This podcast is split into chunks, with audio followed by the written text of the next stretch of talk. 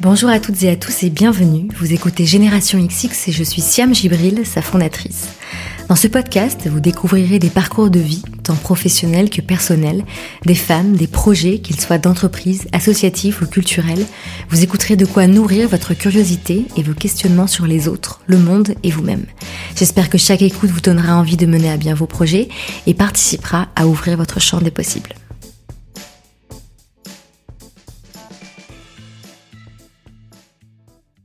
Cette période de l'année, on est beaucoup à chercher de bonnes idées de cadeaux et notamment des idées de cadeaux qui ont du sens. Alors aujourd'hui, j'en ai une à partager avec vous. Vous pouvez par exemple offrir un abonnement de 6 ou 12 mois à l'application Magellan. Si vous ne connaissez pas déjà Magellan, ça s'écrit M-A-J-E-L-A-N, c'est une application sur laquelle on peut écouter des contenus à la fois inspirants et instructifs. Le format phare de Magellan, ce sont les masterclass. Dans chacune d'elles, une personnalité référente dans son domaine transmet son savoir-faire et ses connaissances. Il y a par exemple la masterclass de la chef étoilée Anne-Sophie Pic sur comment développer son entreprise tout en restant authentique, celle de Michel Azanavicius, le réalisateur de OSS 117 et de The Artist, sur comment apprendre à se renouveler et à casser les codes, et personnellement, j'ai hâte d'écouter celle de la femme rabbin Delphine Orviller sur la transmission qui vient de sortir.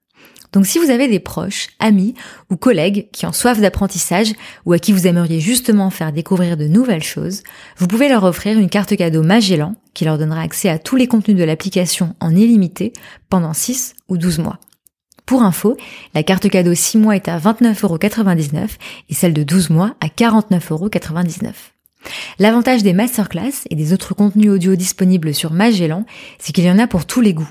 Les sujets vont de l'économie au business du rap, en passant par la créativité, la nutrition, le bien-être, le management ou encore le e-sport. Si cette idée de cadeau vous plaît, sachez que les cartes cadeaux sont disponibles dès maintenant sur magellan.com, mais attention faites vite car elles sont en édition limitée. Enfin, dernière info, la personne à qui vous offrirez la carte cadeau pourra soit recevoir une e-card par mail pour accéder à son abonnement, soit une vraie carte physique en matériaux recyclables. Voilà, vous savez tout. J'espère que cette idée cadeau utile vous plaît et si vous n'avez pas de quoi noter, je vous ai mis tous les liens en barre d'infos. Et maintenant, place à l'épisode.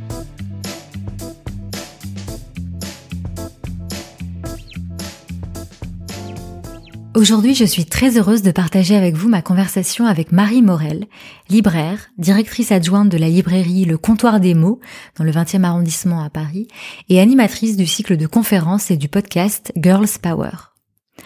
Dans cet épisode, Marie nous parle avec passion de son métier de libraire, de pourquoi elle l'a choisi, de comment elle l'exerce et de sa dimension politique. Car lorsque l'on travaille dans la culture, que l'on dispose d'un lieu dans lequel on peut organiser des événements, que l'on choisit quels livres, quelles autrices, quels auteurs, quelles maisons d'édition on met en vitrine et sur les tables d'un rayon, on a des responsabilités et du pouvoir. C'est ce dont nous parle Marie à travers son expérience, les projets qu'elle a créés et ceux à venir. Je vous laisse découvrir cet épisode passionnant qui démarre et se termine par une lecture d'un extrait de livre choisi par Marie. Très bonne écoute et pour recevoir les références citées dans l'épisode, n'oubliez pas de vous inscrire à notre newsletter sur generationxx.fr.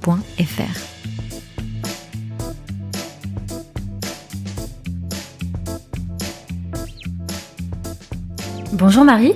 Bonjour Siam. Merci beaucoup d'avoir accepté mon invitation. Merci de prendre le temps de venir euh, parler à mon micro. bah, bon, quand tu sais de parler, tu sais moi, surtout là si on va parler des femmes, de lecture, de librairie, enfin, quand tu veux. Alors, on s'est rencontrés grâce à la newsletter de Génération XX, Ouais. puisque il y a quelques semaines, j'ai envoyé une, une sorte de bouteille à la mer. Je voulais savoir s'il y avait euh, dans la communauté des personnes qui étaient inscrites, euh, s'il y avait des, des libraires ou des personnes qui ont des concept stores qui voulaient bien euh, distribuer euh, le magazine à l'écoute que j'ai sorti il y, a, il y a pas très longtemps et, et tu m'as répondu. J'étais trop contente que tu me répondes. Ça m'a fait trop plaisir et en plus, ce qui est, ce qui est génial, c'est que la librairie dont tu es la directrice était à quelques pas de chez moi, enfin quelques Ouais. pas à deux stations de métro, on va dire.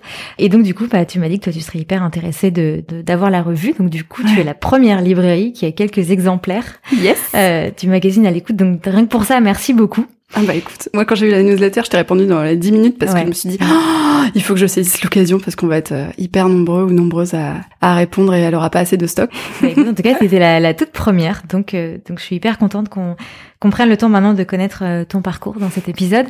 Je t'ai demandé euh, pour préparer cet épisode si tu pouvais prendre, euh, enfin amener avec toi deux livres pour lire quelques extraits à nos auditrices et auditeurs. Et donc je te propose qu'on les qu'on lise les deux extraits en deux temps. Donc on commence par un, un des deux premiers livres que tu as commencé et on finira l'épisode par le deuxième. Donc est-ce que tu veux bien commencer, nous dire quel livre tu as choisi et, et nous lire ensuite l'extrait? Et donc à, à toutes les auditrices et auditeurs qui nous écoutent, euh, mettez-vous à l'aise. Petit moment lecture, relaxation pour commencer oh, l'épisode ensemble. Là. Je sais pas si je suis une bonne lectrice. euh, alors, euh, quand tu m'as parlé de cette idée de, de faire une, une lecture pour un texte, euh, moi ça a été assez évident parce qu'il y a, il y a un texte en particulier, enfin il y a plusieurs textes, mais il y en a grosso modo deux ou trois qui me qui m'habitent qui me portent, qui m'ont vraiment marqué. Et donc il y en a un en particulier, celui par lequel je vais commencer, qui s'appelle euh, Entre ciel et terre, qui est d'un un texte d'un écrivain islandais qui s'appelle euh, Jon Kalman Stephensen, euh, qui a été publié il y a, il y a quelques années en France. Et Entre ciel et terre, c'est le début d'une trilogie. C'est un, un, roman qu'on peut lire comme ça et s'arrêter là, mais ça vaut le coup de continuer pour approfondir et découvrir la trajectoire d'un personnage en particulier. C'est très poétique comme écriture, assez difficile de choisir euh, un passage en particulier, donc je vais vous lire le, début. Alors, donc entre ciel et terre. C'était en ces années où probablement nous étions encore vivants. Mois de mars, un monde blanc de neige, toutefois pas entièrement. Ici, la blancheur n'est jamais absolue. Peu importe combien les flocons se déversent, que le froid et le gel collent le ciel à la mer, et que le frima s'infiltre au plus profond du cœur où les rêves élisent domicile, jamais le blanc n'emporte victoire. Les ceintures rocheuses des montagnes s'en délestent aussitôt, et affleurent, noires comme le charbon, à la surface de cet univers immaculé. Elles s'avancent, saillantes et sombres, au-dessus de la tête de Biardur et du gamin, au moment où ceux-ci s'éloignent du village des pêcheurs. Notre commencement et notre fin, le centre de ce monde. Et ce centre du monde est dérisoire et fier.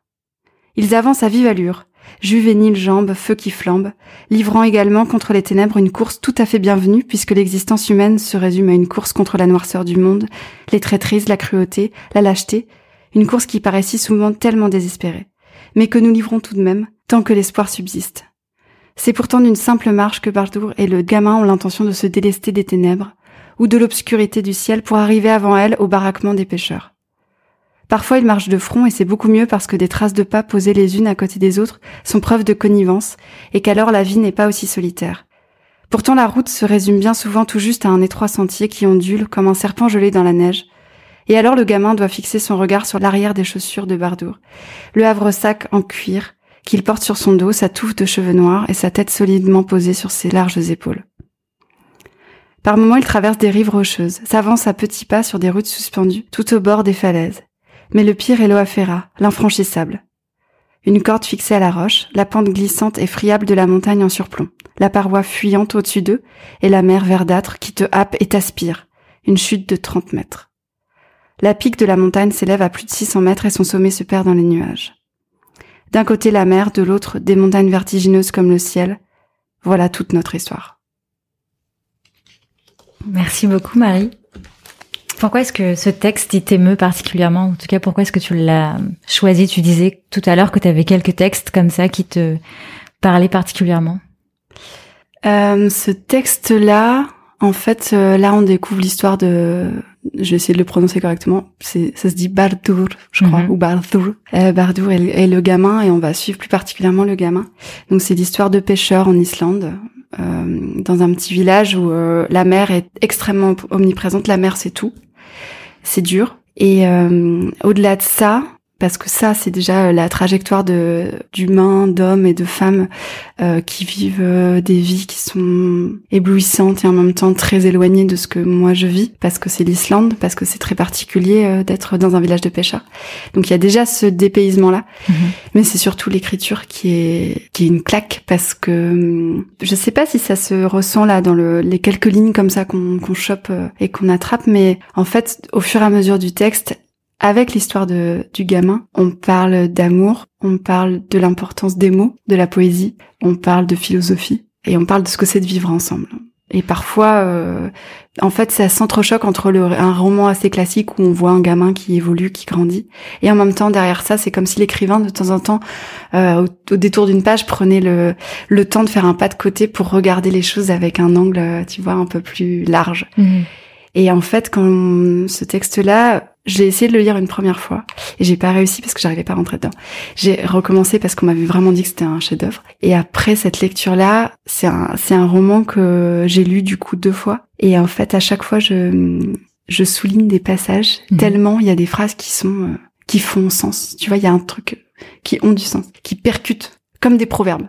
Et ce ce ce cette tour de force là en tant qu'écrivain de réussir à et t'emmener dans un un monde, un apprentissage, une histoire où tu t'attaches au personnage et en même temps de te faire réfléchir et de t'éblouir parce qu'en fait c'est extrêmement poétique. Mm. Bah, il y en a pas tant que ça des textes comme ça. Donc euh, c'est pour ça que moi ce texte-là il est assez particulier, c'est parce que ça ça m'éblouit. Tu disais tout à l'heure que tu l'as lu donc deux fois. À quel âge est-ce que tu as essayé de le lire pour la première fois et, et combien de temps après est-ce que tu l'as repris pour te replonger dedans? Euh, la première fois que je l'ai lu, euh, il était déjà paru en poche euh, et j'étais alors j'étais déjà libraire, ça devait être tout, début, c'était bah, presque dix ans. Ouais, je sais pas, j'ai dû lire avant 22, 23 ans. Mm-hmm. Et hum, je suis allée en Islande après à cause de ce texte-là. C'est vrai? En fait, tellement ça m'a percuté. Ouais. Ah, génial. Et la deuxième fois que je l'ai relu, je relis pas les livres normalement parce que je suis libraire et que j'ai pas le temps. T'as pas le temps. je pense à part Harry Potter de temps en temps quand vraiment ça va pas. tu sais qui est le, la lecture de doudou.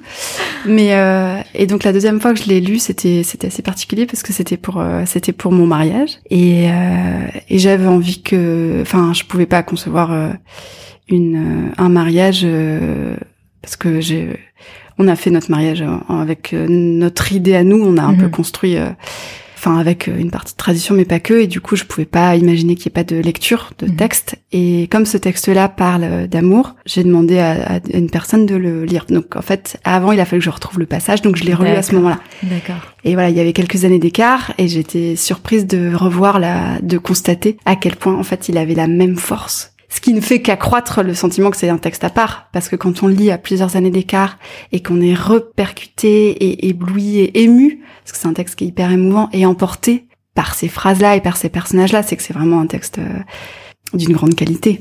Hmm.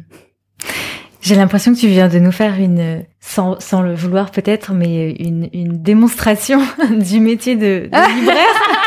ouais.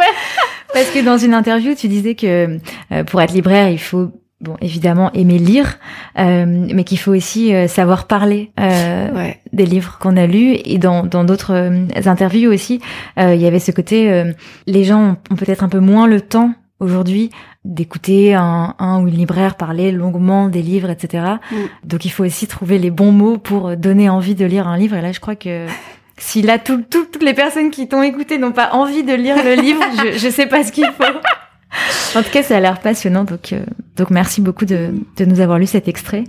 Pour enchaîner donc tout de suite avec, euh, avec, ce que je viens de dire à l'instant sur le métier de libraire, quand est-ce que toi t'as su que tu voulais faire ça?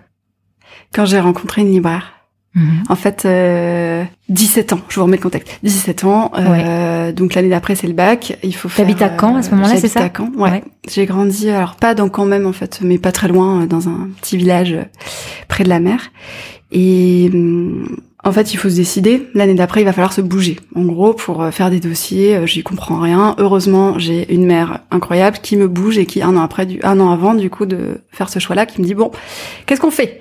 Qu'est-ce qui se passe après? Euh, Panique à bord. Heureusement, elle, elle me connaît bien. Et mes parents, tous les deux, me connaissent bien. Et en gros, me disent, bah, visiblement, c'est soit la pâtisserie, soit les livres. Puisqu'en gros, tu passes ton temps soit à manger du chocolat, mmh. soit à lire. Donc, euh... donc, pardon de te couper, mais donc ils envisageaient un métier passion pour ouais, toi. Alors oui, mhm. je fais partie de ces gens euh, privilégiés qui ont eu la chance d'avoir euh, des parents qui euh, qui m'ont dit très vite, très tôt, et qui me l'ont répété à ce moment-là. Soit tu fais un métier où tu as du temps et de l'argent pour faire ce que tu aimes à côté, mhm. soit tu fais ce que t'aimes directement. En tout cas, tu tentes. Et si ça marche pas, ça marche pas, c'est pas grave et ça a été la, la, la, la, question pour les études, ça a été qu'est-ce que tu veux faire, euh, mais vraiment qu'est-ce que tu veux faire, qu'est-ce que tu as envie de faire?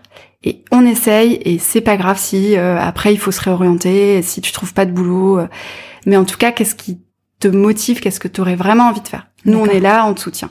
Et donc euh, les livres, j'y avais pas pensé. Non, c'est l'ironie de la chose quand j'y repense. Ah, c'est drôle. J'y avais pas pensé parce que c'était tellement euh, un plaisir, euh, c'était tellement évident que hum, j'ai commencé, appris à lire comme tout le monde à 7 ans. et par contre, j'ai lu très vite beaucoup de textes très longs. Et du coup, je passais effectivement énormément de temps à ça, mais je n'avais pas forcément percuté que on pouvait en faire un métier. Alors que je passais ma vie à la bibliothèque, que j'étais bénévole à la bibliothèque, donc je voilà, je voyais bien quand même que. Mais comme justement c'était une équipe de bénévoles, par exemple, je j'avais du mal à ça comme un métier. que voilà. Hmm. Bon bref, on découvre euh, qu'il y a un, un DUT euh, métier du livre. Donc là la folie, je me dis mais euh, oh, je vais pouvoir faire des études dans le livre, c'est juste incroyable. Euh, après avoir du coup délaissé la pâtisserie parce que je me suis dit bon lequel des deux entre le livre et le chocolat, je vais me lasser le plus vite. Qu'est-ce que je pourrais, tu vois, me à quoi je pourrais y consacrer ma vie sans jamais me lasser Bah c'est le livre, c'est évident. Mhm. Et donc métier du livre c'est très large parce que ça regroupe librairie, édition, bibliothèque, y compris musée, patrimoine. Et donc comme je voilà, je travaillais, enfin je j'aidais euh, une bibliothèque depuis dix ans. Euh, moi, c'était ça qui me tentait à la base, mais j'avais pas d'idée plus euh, fixée que ça. Et heureusement, à l'IUT, ils nous faisaient faire des dossiers en rencontrant des professionnels et des stages. Là encore, super parent. Premier stage, ah bah attends, t'as deux stages à faire, tu sais à peu près ce que tu veux parce que tu connais déjà la bibliothèque, pourquoi est-ce que tu irais pas voir la librairie histoire d'être vraiment sûr que c'est pas ça que tu veux faire? Évidemment, je fais un stage dans une super librairie avec une libraire incroyable et euh, que j'avais déjà vu avant euh, dans un contexte effectivement professionnel où elle venait parler de ses coups de cœur, elle m'avait subjuguée, c'est elle qui m'a fait découvrir euh, l'autre texte dont on parlera tout à l'heure. Et en fait, quand je l'ai vue travailler, conseiller des gens, le contact qu'elle avait la façon qu'elle avait de parler des livres, je me suis dit mais moi je veux être elle, je veux faire comme elle plus tard. Mm. C'est ça qui en fait c'est cette rencontre là avec euh, donc elle s'appelle Caroline Berthelot et elle est libraire maintenant euh, à Montauban et c'est elle euh, c'est quand je l'ai vue exercer sa façon d'exercer le métier pour être très exact parce qu'il y a plein de façons d'être libraire mais c'est sa façon d'exercer le métier qui m'a ça c'est voilà, c'est ça qui m'a convaincu et qui m'a donné envie d'être libraire. Et donc il y avait quand même cette impulsion de tes parents qui t'ont un peu justement ouvert un peu le champ des possibles, qui, qui ont attisé ta, ta curiosité, c'est ça? J'adore cette expression que tu utilises euh, dans l'intro. Euh, oui, oui, oui, clairement. Bah, clairement parce que quand on te dit euh, un, c'est possible. Deux, mm. est-ce que tu veux essayer? Trois, si ça marche pas, on est là, on te soutient et il euh, y a pas de souci, y compris financier, parce que faire ses études c'est compliqué. Avoir le, la possibilité de parce que ça prend un temps fou. En fait, euh, l'année dont je te parle, un an avant, euh, il a fallu aller à la rencontre de professionnels pour faire des dossiers parce qu'on savait très bien derrière qu'il y avait assez peu de place. Euh, donc du coup, ça signifie euh, donc euh, voilà, c'est des frais, y compris pour après faire les entretiens, parce que faire les dossiers, moi j'ai fait 17 dossiers, euh, faut aller faire, j'ai pas fait 17 entretiens, mais faut, j'en ai fait une dizaine, donc entre Paris, Lille, enfin bref. Mais oui, j'avais les parents effectivement qui j'avais cette chance-là de, de, de m'amener pour, pour en tout cas me m'amener vers les lieux ou les personnes ou les ressources où je pouvais trouver les réponses pour me faire une idée de ce que je voulais être, euh, ce que je voulais faire en tout cas. Et est-ce que tu euh, tu dirais, euh, confiance en toi à ce moment-là, ou est-ce que tu te laissais aussi guider par ce que tes parents disaient, ou est-ce que toi tu disais bah ouais, en fait, je, je vais faire ça. Tu vois ce que je veux dire? Ouais. Est-ce que tu parles de l'impulsion de tes parents, mais toi personnellement, ton impulsion, elle était comment? Alors non, la réponse, est-ce que tu avais confiance en toi? Non, pas du tout. non, euh, c'est une catastrophe. Euh, non, non, c'était c'était pas évident justement de, c'était pour moi d'aller euh, questionner des gens. C'est quoi mm. ton métier? Comment t'es arrivé là? Quelles études t'as fait? Euh, C'était non, c'était super dur pour moi. J'étais encore non, vraiment dans ma coquille. parler aux gens, c'était compliqué. J'avais plein d'amis, c'était hyper facile pour le coup d'avoir des amis de mon âge, mais parler à des adultes et puis oser dire que peut-être éventuellement euh, je voudrais faire ça. Mm. Euh, c'était non, c'était compliqué. Et effectivement, après, autant passer le cap de se dire euh, quand j'ai trouvé l'IUT, quand j'ai découvert l'existence de l'IUT et que j'ai commencé à regarder le programme et que j'ai vu histoire du livre, sociologie du livre, enfin la littérature et tout ça, quand j'ai vu vraiment l'intitulé des cours, mais là c'était euh, le paradis, tu vois. Il y avait un côté comme ça où en fait le, le l'envie et la motivation étaient tellement là que ça a un peu éclipsé. Après, j'en étais malade à chaque entretien parce que c'était horrible de de me préparer un oral, d'expliquer pourquoi j'avais ma place dans cette étude-là. La question de la place est toujours très compliquée. Donc du coup, non, non, c'était dur, mais heureusement qu'effectivement j'étais portée par mes parents qui étaient des gens qui sont des gens qui sont capables de mm, faire la part des choses et qui m'auraient par contre clairement exprimé si je me plantais. Mhm. Après, ils connaissaient pas le métier, mais voilà, ils voyaient bien que potentiellement j'avais ma place là-bas. Mais oui, par contre, quand j'ai percuté qu'il fallait être en relation client et, et parler à des gens que je connais pas et essayer de justement, après il y a l'autre problème qui est euh, on en revient à ce que tu évoquais tout à l'heure de parler comment parler des livres. C'est très compliqué de parler des livres qu'on aime. Parce qu'en fait on au début euh, moi j'en étais je tremblais, enfin j'avais fui le regard, c'était compliqué parce qu'en fait tu, tu quand tu parles d'un livre que t'aimes, c'est tellement important pour toi Déjà, t'as une espèce de mise à nu, parce qu'en fait, quand tu commences à dire pourquoi t'aimes ce livre-là, quelque part, ça révèle quelque chose. Mmh, euh, c'est une histoire d'amour. Après, tu te dis, ah mince, ils vont me classer, tu vois, ils vont me voir comme une fille euh, mmh. romantique, bleuette, euh, un peu naïve. C'est pas le cas. Mais voilà. Et en même temps, la, ce qui suit derrière l'autre crainte, c'est, mais est-ce que je vais réussir à transmettre l'idée de ce qu'est ce livre-là Est-ce que dans mon choix de mots et mon résumé, est-ce qu'ils vont comprendre, avoir une idée juste de en fait ce que c'est cette lecture? Et Parce que du coup, tu te mets la pression, c'est-à-dire que tu te dis si jamais j'en parle pas assez bien, les gens vont passer à côté d'un livre que moi j'ai adoré. Qui est formidable. Ouais.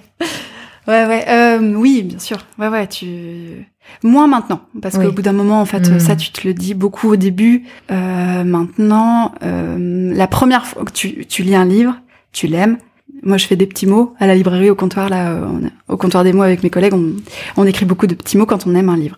Donc déjà, t'es obligé de faire un résumé assez succinct et de trouver pourquoi tu aimes. Donc en fait, déjà, ça t'aide dans ta tête à formuler une, espèce d'argumentation et ça te met le pied à l'étrier pour en parler. Nous, on se parle beaucoup entre nous. Donc du coup, il y a ça aussi. La deuxième mmh. étape, c'est de d'aller voir les collègues en disant, je viens de lire un livre, mais c'est juste dingue. Il faut que je te raconte, ça parle de ci, ça parle de ça. À la fois parce que... Euh, entre collègues, on aime bien se raconter les lectures, à la fois parce que du coup, ça nous nourrit en tant qu'équipe, et que quand la personne elle est pas là, parce qu'on a chacun nos rayons. Oui. J'ai les libraires qui sont, voilà, moi je suis spécialisée euh, roman français et féminisme, mais quand mon collègue des sciences humaines ou de la jeunesse n'est pas là, il faut que je sois capable de répondre. Donc voilà. Mais c'est vrai que c'est compliqué. C'est, on se met un peu la pression parce qu'on a envie de, on a envie que les, les lectrices et les lecteurs connaissent aussi euh, le, le, le, plaisir que ce livre-là ça a été pour nous. Euh, tu vois, on a envie d'être le bon ambassadeur. Tu vois, d'arriver à transmettre euh, et des fois, euh, tu t'emballes, tu viens de le lire, tu l'as fini la veille et t'es pas encore prête, donc tu t'embourbes dans tes explications. tu vois, dans ton résumé de « Mais en fait, c'est un mec en Islande, euh, il est dans un petit village de pêcheurs, mais en fait, c'est hyper bien parce que... » Et voilà, et mm. c'est... Ouais, ouais, faut trouver le... Effectivement, être pas trop longue dans ton, dans ton résumé, à quel moment, jusqu'où tu racontes le texte aussi. Enfin voilà. Et en fait, c'est la composante qui est présente, c'est que tu as quelqu'un en face de toi. Et qu'en fait, tu es en train d'ajuster non-stop parce que la personne elle vient et elle te demande un conseil et tout là, tout le jeu, c'est de trouver ce qui lui correspond à elle, ce qui te correspond pas forcément à toi. C'est ce que tu disais dans une interview. Euh, tu disais effectivement qu'il fallait, euh, euh, enfin donc aimer les livres, savoir en parler, mais aussi être à l'écoute de la personne en face, parce que si toi t'es là en train de t'emballer et que tu vois qu'en face ça réagit pas, ouais. faut ah bien bah, que tu t'adaptes. C'est même, enfin c'est en fait, la personne, elle vient et elle, elle, soit elle vient te demander des conseils, et là c'est clair, et du coup elle te laisse la place pour le faire, mm. et elle t'écoute. Soit elle sait pas trop ce qu'elle veut, et elle est là, et tu vois qu'elle tourne, et du coup tu, faut, en fait c'est beaucoup de travail de, faut cerner à quel moment tu vas l'embêter alors qu'elle a juste envie d'être tranquille, mm. et à quel moment en fait elle a besoin de toi mais elle ose pas te déranger. Mm. Et après t'as la partie conseil qui est, euh, euh, bah voilà c'est pour moi, je cherche un roman parce que j'ai envie de me changer les idées. Hmm. Sauf qu'en fait, euh, quelqu'un qui te dit ça, elle peut avoir envie d'un livre facile, euh, d'un nouveau Marc Lévy, elle les a tous lu avant, mais euh, voilà, elle a peut-être pas lu le dernier. Ou alors, c'est quelqu'un pour qui changer les idées, ça veut dire un roman historique parce qu'elle veut justement sortir de l'actualité. Sauf que voilà, quelle est la définition derrière? Qu'est-ce qu'il y a derrière? Donc en fait, le libraire, la libraire, il va poser des questions pour affiner un peu, pour avoir une idée un petit peu plus précise de ce que la personne elle a envie à ce moment-là, pas de ce qu'elle est, mais de ce qu'elle a envie à ce moment-là en particulier. Et après, une fois que, enfin, du coup, moi, je voilà, je pose des questions de, c'est pour vous? Non, c'est pour offrir, d'accord. Et la personne, elle, vous avez une idée un petit peu de ce qu'elle aime? Est-ce qu'elle est plutôt euh, à lire des romans policiers, à lire des BD, plutôt des essais? Euh, Est-ce que hmm. voilà, on cerne un petit peu, euh, un peu tout, d'accord. et puis au, fur et à mesure, on affine un peu et quand en tout cas moi c'est comme ça que je fais, c'est quand j'ai suffisamment d'éléments, là j'y vais et je réfléchis à plusieurs options. Comme ça, je laisse le choix. Et voilà, je présente, euh, je fais un petit résumé. Après, j'explique ce que la lecture, euh, soit parce que je l'ai lu, soit ce que ça provoque derrière. Mais généralement, quand quand je, sauf si je me plante et que j'ai pas cerné assez bien, tu vois, si j'ai pas posé assez de questions sur la personne et sur les goûts, ça arrive que la personne me dise non là je le sens pas je le sens pas. Donc euh, soit en fait elle sait pas ce qu'elle veut et elle est pas prête à acheter un livre et ça arrive et là il y a rien que je puisse faire. Et ça tu le sais assez vite au bout d'un moment. Soit c'est que je suis il me manque un élément, euh, j'ai un j'ai un angle mort. Donc du coup, je continue à poser des questions pour voir. Après, généralement, la plupart du temps, en fait, euh, ça marche direct parce que j'ai poser des questions et que j'ai à peu près cerné. Du coup, dans ce que je présente, il y en a au moins un dans les trois que je présente qui percute. Mhm. Et puis en plus, j'ai tendance à être un peu enthousiaste, donc je m'enflamme très vite. Et généralement, ça fait mouche, donc les gens me disent ah mais ça a l'air super bien. Bah là, vous m'avez vraiment convaincu. et ça arrive régulièrement qu'en fait, il y ait quelqu'un à côté qui a écouté et qui du coup vient me voir en disant mais vous, excusez-moi, je vous ai entendu. Vous parlez de quel livre? Parce que du coup, ça m'a donné envie aussi. Mhm, donc euh, il y a un espèce d'effet euh, comme ça. Euh, après, ça m'arrive aussi d'avoir un peu trop cerné entre guillemets. Tu sais, tu mets les pieds dans le plat. Mm. En fait, il y a l'éléphant dans la pièce, toi tu l'as pas vu et euh, je sais je sais pas trop pourquoi mais il y a des fois où tu il y a un non-dit et en fait, je mets les pieds dans le, dans le drame quoi, familial, tu vois, typiquement. Ah ouais, ça t'arrive des trucs un peu ah comme ça?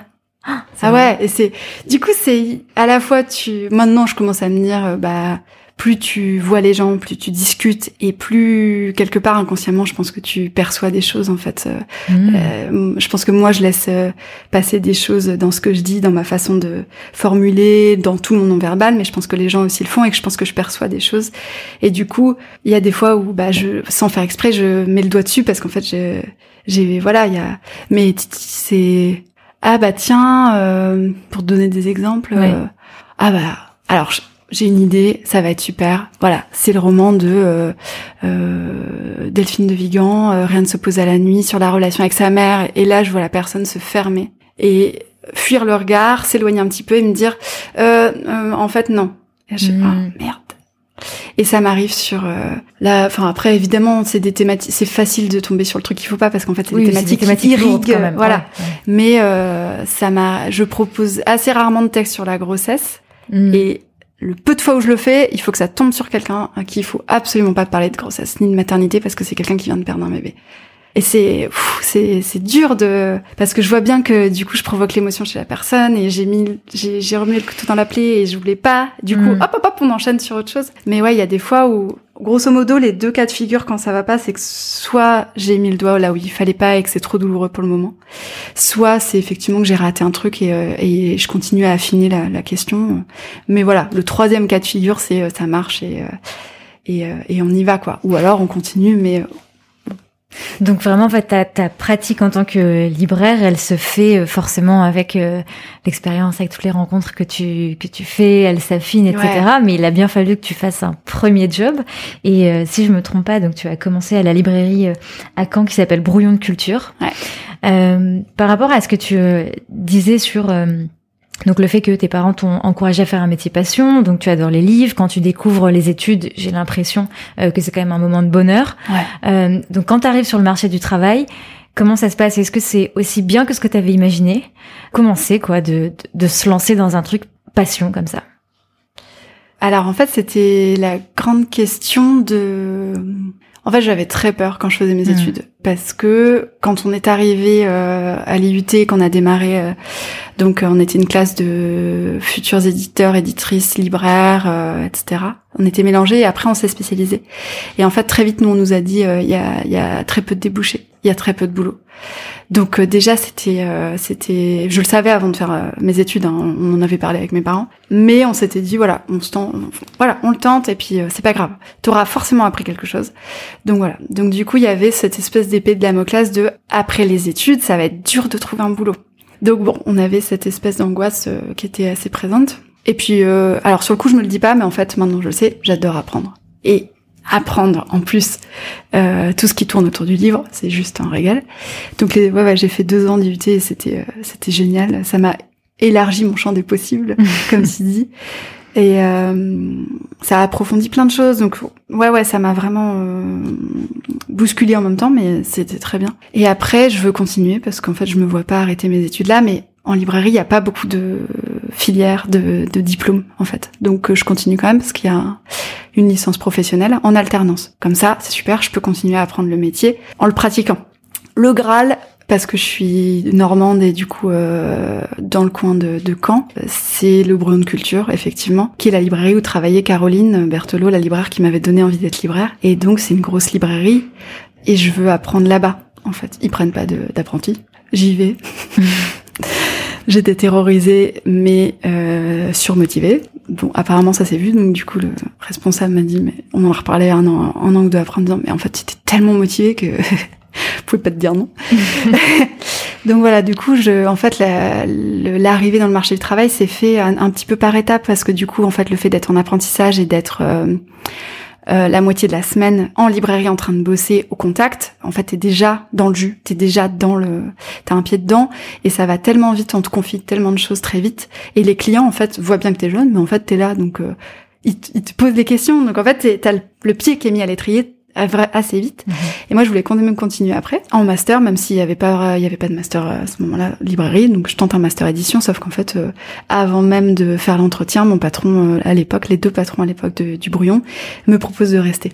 Et il me propose non seulement de rester, mais de reprendre le rayon littérature. C'était le poste que je voulais pour dans dix ans, c'est-à-dire maintenant parce que je cette librairie là qui est extrêmement réputée, je trouvais que voilà c'était une très bonne librairie. Et les places sont très chères bien sûr. Et donc voilà donc c'était le, le poste un peu que je visais euh, en me disant quand je voilà quand j'aurais réussi à me faire de l'expérience et euh, voilà. Et en fait, on m'a proposé le poste avant même que j'ai à chercher. Donc du coup, euh, ça a un peu biaisé, euh, tu vois, ma recherche de, par répondre à ta question, la recherche mm. du boulot, c'est que mm. finalement, comme je l'avais décalé ma recherche dans ma tête à un ou deux ans, j'étais pas encore là-dedans et ça m'a pris de court. Et en même temps, j'étais hyper excitée, hyper contente, donc j'ai évidemment accepté de suite. C'est ce que j'allais te demander. Parce que par rapport à la discussion qu'on a eue en off, euh, juste avant de commencer cet enregistrement, est-ce que tu as eu euh, euh, un sentiment de oh mais c'est trop tôt, j'ai pas les épaules ou parce que là tu es en train de me dire en fait j'ai dit oui tout de suite. Mais parce qu'en fait, j'étais très lucide. J'avais compris en étant à l'IUT, en discutant avec les profs et les autres élèves, etc. J'avais compris qu'effectivement les places étaient très chères. Okay. Et que c'est un métier qui fait rêver. C'est un métier qui est pas évident parce que beaucoup de cartons, beaucoup de manutention. Donc on porte des livres, le dos, il, vraiment c'est pas tous les jours facile. Il faut être euh, en plus et caissier et libraire et grand lecteur, sachant que tu ne lis jamais sur ton temps de travail. Donc en fait tu lis toujours donc ça te grignote énormément sur ta, ça te grignote ta vie, privée. Il hmm. faut que tu sois au courant de tout. Parce qu'en fait, quand les gens ils viennent te voir en disant euh, mais si vous savez, euh, l'auteur ou l'autrice elle est passée à la grande librairie. La dernière fois que j'étais à la librairie, c'était ça. C'était juste, je l'ai entendu à la radio. J'ai entendu à la radio. Et bah ouais, alors ok, du coup, c'est quelle radio? Bah je sais plus, c'était France Inter euh, le matin. le matin. Alors, est-ce que c'était Mais si vous savez, et en plus le livre il est bleu. Oui, en fait, j'ai besoin d'un peu plus. Et euh, voilà, mmh. donc il faut que tu mmh. saches qui est sur France Inter, qui est dans Télérama, qui est dans le monde des livres. Après, ça dépend où tu travailles. Au comptoir des mots, la librairie où je travaille, on est dans le 20e. Il faut suivre le monde des livres et Télérama. Le Figaro, moins. Mmh. Voilà. Après, juste un peu, mais il faut que tu sois euh, effectivement un peu euh, à l'affût, quoi. Euh, mais donc sur ce moment-là, j'étais j'étais assez lucide sur le fait que voilà c'était un métier qui était difficile mais qui faisait rêver plein de gens. Et du coup que y a, les places étaient pas évidentes. Du coup je, je non là ça a été euh, oh là là là on arrête tout on dit oui et bien sûr et c'est trop bien et, et voilà. Après le poste était en binôme avec une autre libraire qui était très expérimentée. Ça faisait 20 ans qu'elle était là. Pour le coup je savais que je continuerais à être formée qu'on était deux euh, voilà. Mais je me mm. mettais énormément la pression après hein, bien sûr. En plus c'était Caroline à ce moment-là était partie. Elle avait été remplacée par d'autres libraires, et ensuite il y avait moi. Donc j'avais aussi la, barre était très haute, tu vois, parce que du coup je reprenais le poste de quelqu'un qui m'avait, euh, qui avait commencé à me former et qui est une excellente libraire. Donc du coup, euh, évidemment j'ai paniqué, mais j'étais tellement contente que que ça a pris le pas. Euh, tu restes euh, plusieurs années, du coup, euh, dans cette librairie. Et puis, tu, tu, déménages à Paris. Et donc, voilà, je voulais savoir à quel moment de, de ta vie pro et, et perso ça, ça correspondait et, et pourquoi est-ce que tu es venu travailler ensuite à la librairie Le Comptoir des mots où tu travailles toujours actuellement, donc dans le 20e arrondissement en fait, j'avais fait le tour euh, au brouillon. Je, je pense que euh, il était temps que je parte. Je pense que j'avais euh, envie d'autre chose et hum, toujours en littérature. Mais voilà, je, je sentais que que j'avais besoin de partir parce que j'arrivais pas forcément à faire ce que j'avais envie de faire. Et puis à Caen aussi, en fait, du coup, j'étais revenue à Caen et je travaillais là-bas, mais tous mes amis étaient partis. Du coup, j'avais beaucoup d'amis qui étaient sur Paris maintenant. Donc à la fois, je pense que ça faisait voilà, ça faisait quatre ans que j'étais au brouillon, donc euh, j'avais appris euh, ce que j'avais à apprendre au brouillon et j'avais envie de continuer. Et puis j'ai ça faisait ça faisait quatre ans aussi que j'étais euh, du coup en couple avec quelqu'un qui était qui était à Paris et qu'on était à distance. Mmh. À distance dans le commerce quand t'as pas de week-end parce que je travaillais tous les samedis, c'est compliqué. Donc voilà, il y avait les deux en fait. Il y avait il y a une espèce de conjonction de de ma vie pro et de ma vie perso qui était tiens, ce serait peut-être le moment potentiellement maintenant ou dans les quelques mois de de changer et donc du coup Paris ça a été parce que euh, effectivement mon, mon conjoint euh, vivait là-bas et donc j'ai commencé à chercher euh, du travail en librairie. J'ai voilà, je suis allée voir plusieurs librairies indépendantes parce que je voulais absolument travailler en librairie indépendante. Je voulais une librairie généraliste et donc le comptoir c'est drôle parce que ça faisait partie des librairies que j'avais repérées mais j'avais pas encore été les voir. Donc il y a très peu de candidatures, enfin de d'annonces officielles. Il y en a mais il y en a très peu donc en fait j'allais me pointer toute tremblotante encore euh, chez les libraires en disant en gros euh, j'adore votre librairie et j'aime bien ce que vous dégagez votre façon de présenter de vos choix et mhm. j'aime je cherche du boulot et est-ce que voilà vous avez pas besoin d'une libraire en ce moment? Et en fait Caroline à nouveau elle qui est ma bonne fée ma marraine euh, m'appelle euh, je l'avais pas de nouvelles depuis un an, je l'en avais pas donné, donc elle était pas au courant, mais si, en fait elle me dit, j'ai appris que t'es en train de chercher du boulot, t'en es où? Je dis bah ouais, sur Paris. Euh... Euh, et elle, en fait, elle me dit, écoute, je connais une librairie qui cherche, mais je vais me renseigner d'abord auprès d'eux pour voir quel profil ils cherchent, parce que je voudrais pas te, en gros, te faire rêver euh, si mm. finalement c'est pas possible. Mais c'est la Rolls-Royce des librairies parisiennes. Ok. bon, je me dis bon, d'accord, je raccroche. Elle me rappelle euh, le lendemain en me disant bon, je les ai eus. Effectivement, ils cherchent quelqu'un euh, pour la littérature française, donc c'est ton profil. donc voilà, appelle-les. ils cherchent aussi. C'est tout. Bon, donc j'appelle. Effectivement, je discute, euh, je discute au téléphone euh, euh, avec Géraldine Choignard à l'époque, qui était directrice adjointe. Et très vite, on se dit, bah en fait, faut qu'on se voit. Heureusement, le lendemain, j'étais en congé. j'étais en week-end avec une amie. Du coup, j'ai planté ma copine, enfin qui a très vite compris évidemment. Mm. Mais voilà, en gros, j'ai sauté dans un train et je suis allée à Paris pour voir si c'était possible et ce qu'ils cherchaient exactement. Et voilà, en fait, ça s'est fait un peu comme ça. donc j'ai rencontré euh, j'ai discuté avec euh, les libraires euh, et avec le patron et en fait ça, ça, collait dans ce que moi j'ai dit. J'ai essayé d'être le plus honnête possible sur ce que je lisais, ce que j'avais envie de faire. Et il s'avère que, enfin c'était incroyable. J'ai eu un coup de chance monumental en termes de timing, c'est que eux cherchaient un profil qui correspondait au mien et moi je cherchais une, une librairie exactement comme celle-là. Mmh. Donc voilà, hop, après démission, pop pop pop, déménagement et puis et puis voilà, on a emménagé. Et euh, c'est ce qui est très drôle, on peut, on peut, le dire, c'est que, c'est que tu as emménagé dans l'immeuble qui est en face de chez moi. Mais on ne savait pas, on l'a découvert quand je t'ai dit l'adresse pour venir enregistrer. Mais oui, très drôle. C'est hyper drôle. Euh, on a vécu euh, voisine l'une en face de l'autre sans le savoir. Ouais. Et trois ans après, on se retrouve. Ouais, c'est drôle. Donc voilà comment ça s'est fait en fait. Et finalement, j'ai mis euh, trois mois à trouver du travail. Euh, mm. Donc euh, chance incroyable quoi. Mm. Mais comme tu le disais dans une dans une interview et, et, tu le disais aussi au début, c'est vrai qu'il faut s'adapter aussi au quartier, à la population. Donc forcément, dans les choix aussi de librairie et le fait que ça colle, c'est aussi, j'imagine, parce que peut-être que je sais pas tes goûts, ta façon de, de, de faire, ça ça allait aussi avec l'ambiance du quartier, tu dirais? ah oui, ah oui, oui, clairement. Bah déjà moi pour euh, quand j'ai commencé à chercher euh, du coup pour euh, cette librairie chercher du travail, j'ai ciblé des librairies où j'avais envie de travailler. Oui, c'est ça. Déjà. Donc qui correspondaient à, mes goûts de lecture parce qu'il y a plein de librairies en fait. On s'en rend pas forcément compte euh, si on si on fréquente pas souvent euh, des, des, librairies. On a l'impression que tout le monde a les mêmes livres. En fait, évidemment que pas du tout. Non, non, les librairies et Alors, je parle des librairies indépendantes. Hein, je parle pas des, des, chaînes pour le coup où les libraires n'ont pas de. Ou pour le coup, il y a des vrais libraires, mais ils n'ont pas de marge de manœuvre. Ils choisissent pas les livres qui sont sur table euh, en présentation et tout ça. Pas toujours en tout cas. Donc, je parle de ce que je connais, c'est-à-dire les librairies indépendantes.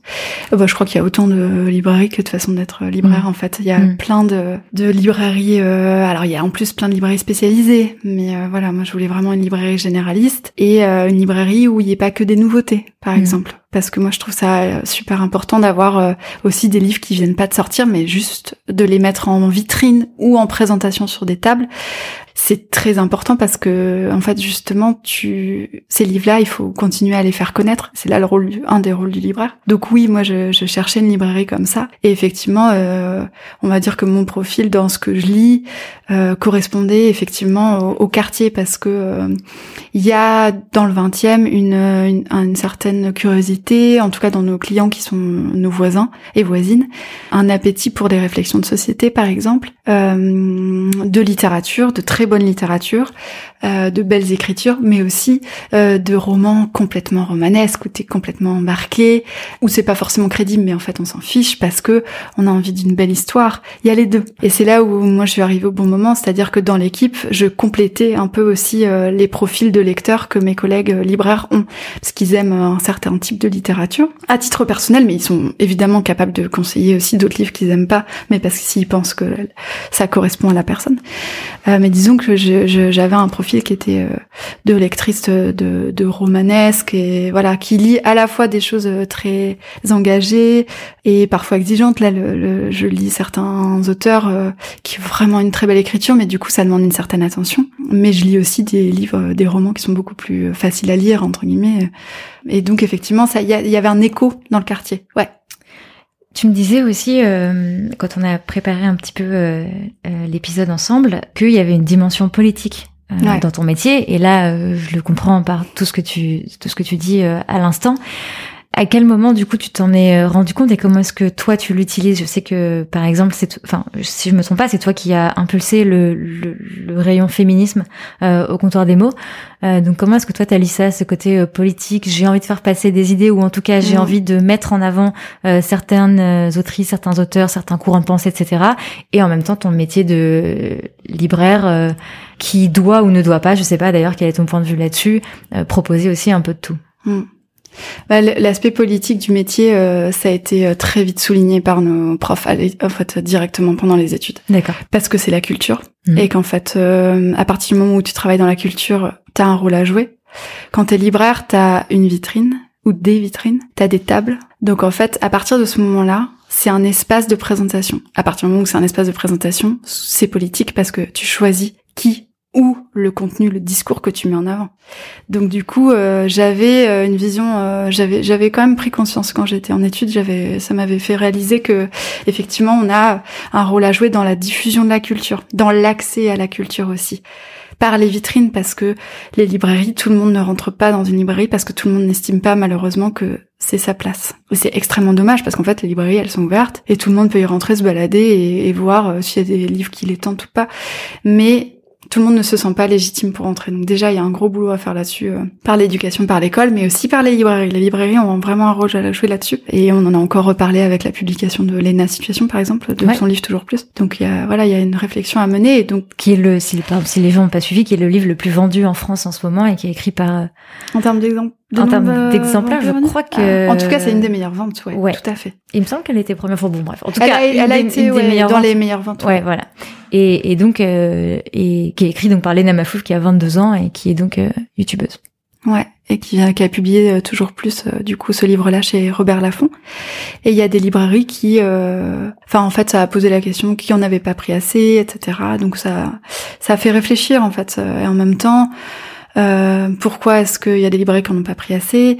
Euh, bah Parce que euh, aussi, il faut savoir comment ça se passe. L'auteur ou l'autrice écrit un livre, il est publié par un éditeur ou une éditrice qui ensuite embauche une équipe de diffusion, donc c'est des représentants, des représentantes qui viennent tous les deux mois chez les libraires, en librairie, et on fait des rendez-vous pour présenter ce qui va sortir. moi, tous les jours, j'ai un ou deux rendez-vous avec Par exemple, j'ai un représentant pour Gallimard, j'ai un représentant pour, j'ai plusieurs représentants pour Hachette. Donc ils viennent avec différents catalogues en disant bah voilà, chez euh, Robert Laffont, il va y avoir un livre qui va sortir, ça parle de ci, ça parle de ça, euh, c'est un premier roman, euh, tu connais pas l'auteur mais moi je l'ai lu et ça parle de femmes, il y a vraiment un truc, je pense que ça va te plaire. Ou à l'inverse, écoute ça, je pense que c'est pas pour toi. Donc on affine au fur et à mesure. Euh, ce qui est intéressant parce que du coup il y a une, vraiment une relation qui se crée et on affine en fonction de, des goûts du libraire mais aussi du quartier typiquement. Mmh. Ça se passe à Belleville, tac. Ménilmontant, ça se passe dans le quartier. Euh, mais du coup, tous les tous les jours t'as des voilà t'as des, ces rendez-vous là et il sort énormément de livres et c'est compliqué de faire le tri. Donc les, ces représentants nous aident à faire le tri et nous on doit faire le tri. Mais du coup ça arrive qu'on rate euh, des choses. Enfin voilà. Tout ça pour en revenir à l'idée qui effectivement de on a un rôle à jouer en tant qu'acteur culturel. Et du coup, la vitrine et la dimension politique du métier, elle est là. Elle est par ce qu'on met en avant. Parce que ce qu'on choisit de mettre en avant, c'est un peu comme un t-shirt. Un t-shirt à message. Euh, voilà, tu, tu, ça sera lu, ça sera vu en vitrine, c'est vu même par les gens qui ne rentrent pas dans la librairie, qui passent devant. Donc quand moi je fais une vitrine euh, sur le sexe euh, féminin et que euh, je demande à Vico de dessiner une énorme vulve sur la vitrine, c'est politique. Et je sais exactement ce que je fais quand je fais ça. Quand je fais ma quatrième vitrine sorcière, je sais ce que je fais. Quand je fais une vitrine antiraciste, je sais ce que je fais. Je sais la portée. quand je mets des auteurs, des autrices, déjà, malheureusement ça devrait pas l'être, mais en fait, mettre des autrices en vitrine, c'est politique. Et ça, ça devrait être normal. Mais ça ne l'est pas, malheureusement, parce qu'elles sont là. Euh, Aujourd'hui, il y a le prix Goncourt et le prix Renaudot qui vont être décernés. Euh, et il y a d'autres prix là qui vont tomber, qui vont être révélés. Euh, on peut regarder le nombre de lauréates qui ont été primés. C'est peanuts c'est scandaleux. C'est, c'est trois fois rien par rapport au nombre d'hommes qui ont été primés. Donc euh, il y a un problème dans euh, les femmes. Euh, on en revient à Virginia Woolf et à son texte Une chambre à soi. pour écrire, il faut avoir un confort économique, etc. Mais ensuite, il y a donc faut s'autoriser à écrire, autocensure, etc. Faut avoir le temps, l'énergie quand on n'est pas en train de s'occuper de toute la charge mentale de tout le monde. Et après, il faut oser être édité. Après, il faut être édité. Et il y a encore énormément de sexisme dans, dans l'édition, etc.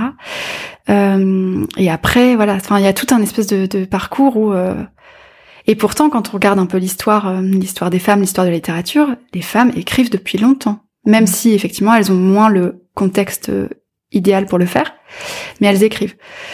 Donc le fait de choisir de mettre des femmes en avant euh, en vitrine, c'est ouais ouais, c'est extrêmement politique et mmh. effectivement la première prise de conscience pendant mes études, elle a été, euh, enfin vraiment euh, d'autant plus forte quand j'ai commencé à, vouloir euh, faire du féminisme. Donc il y avait déjà un rayon féminisme au, comptoir avant que j'arrive, et ça a été développé par des apprentis, etc. Et moi je l'ai repris, mais c'était pas du tout le deal. Moi j'ai été embauchée pour pour gérer la littérature française. Mhm.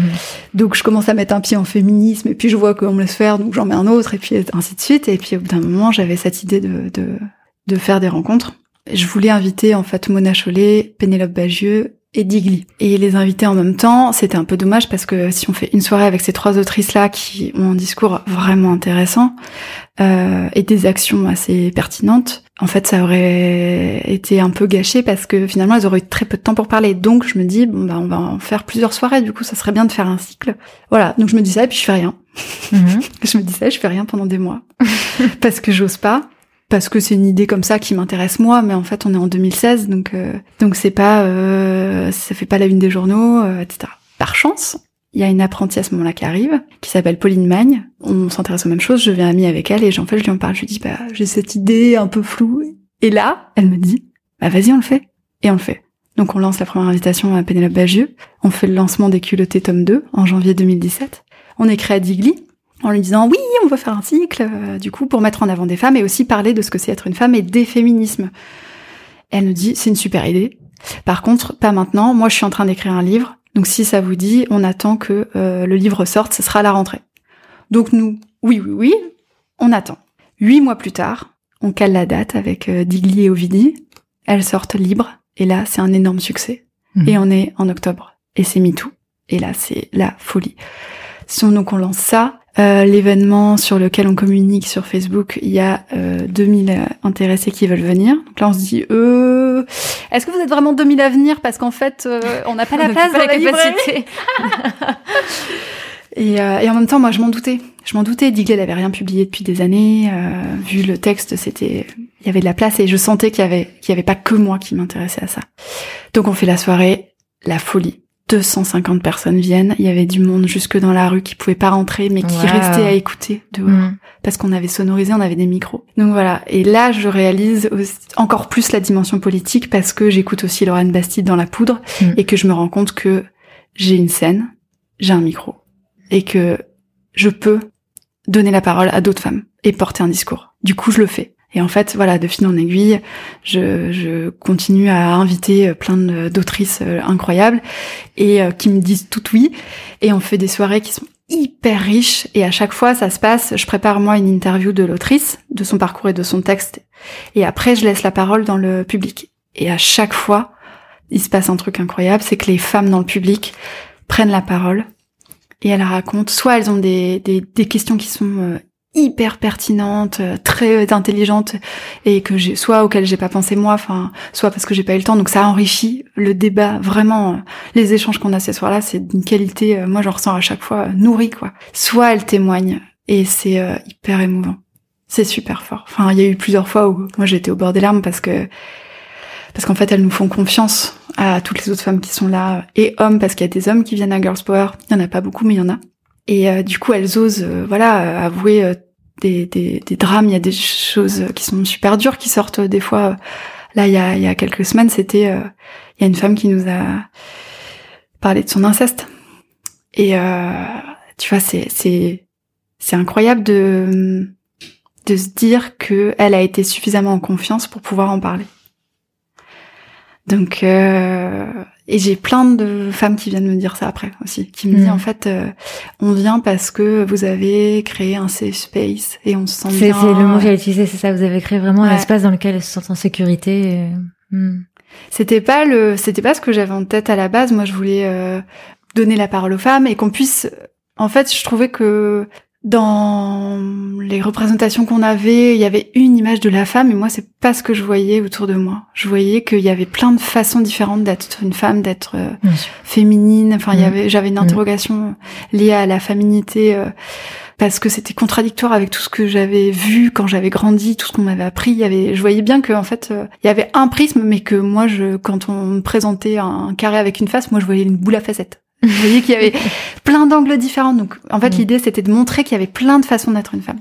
Et après, je, évidemment que je ne pouvais pas concevoir ça sans l'idée de bienveillance.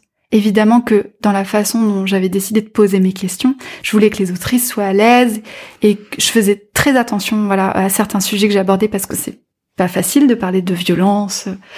Et souvent, il y avait des fois où c'était des choses qu'elles avaient vécues. Donc, je, je je, je, faisais attention. Et en fait bah mine de rien cette attention là elle s'est un peu réper enfin il y a voilà il y a eu une, espèce de répercussion. Et je pense que les les gens qui venaient dans le public ont senti un peu ça. Et ont senti parce que je on faisait passer le micro avec Pauline à l'époque qui a démarré avec moi.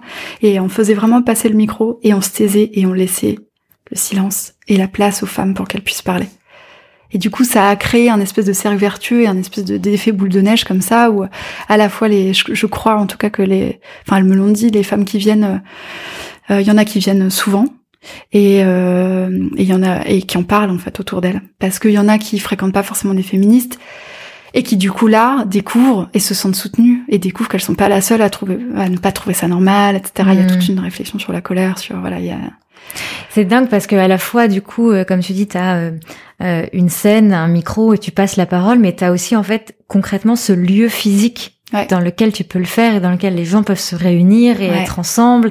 Et alors donc tu as aussi une dimension virtuelle puisque du coup il y a un podcast maintenant, qui existe dans lequel tu, tu, tu, enregistres aussi les conversations qui s'appelle aussi Girls Power donc comme le cycle de, de conférences.